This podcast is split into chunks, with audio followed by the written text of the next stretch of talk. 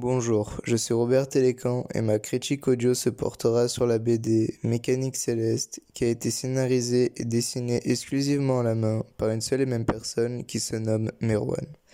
J'ai eu la chance de le rencontrer lors d'une rencontre avec la classe et son caractère, sa personnalité ainsi que ses souvenirs d'enfance se reflètent dans ses protagonistes. Par exemple, l'héroïne principale, et non un héros comme nous en avons souvent l'habitude dans une bande dessinée, est courageuse, intrépide et débordante d'énergie. Elle se nomme Aster.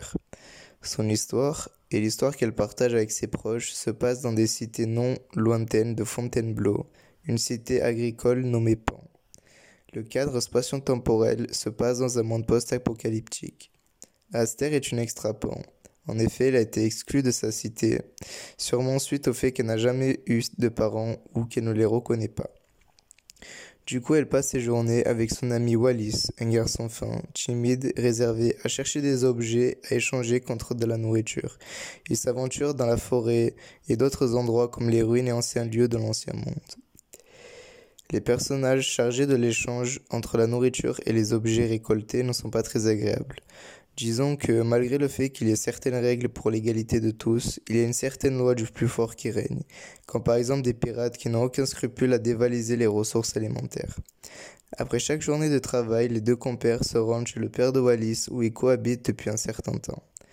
Un soir est plus particulier que les autres, en effet, après une nouvelle attaque des pirates, les deux amis ont néanmoins réussi à attraper un sac de riz et s'enfuir. Une fois chez eux, le père est très impatient. Les élections arrivent et il, compte bien y aller et se présenter. Le lendemain, une fois sur place, durant les élections de Pan, Fortuna, la cité voisine la plus influente et puissante, débarque. Ils sont sûrement en manque de ressources alimentaires et comptent s'emparer de la petite cité agricole. Pour départager les deux cités et savoir qui va s'emparer de qui et comment, il y a un moyen particulier, celui de la mécanique céleste. Le but est simple, c'est celui de gagner. Il s'agit d'une sorte de ballon prisonnier mais en bien plus grand, plus élaboré, plus sportif et bien plus dangereux. Je ne vais pas vous raconter la suite car cela n'aura aucun sens pour vous.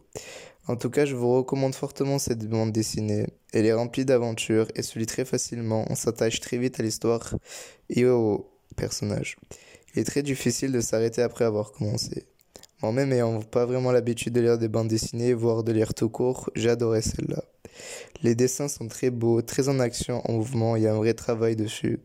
Les couleurs pastel que généralement nous n'avons pas l'habitude de voir dans une bande dessinée vont très bien avec celle-là. Merwan a vraiment fait un très bon boulot.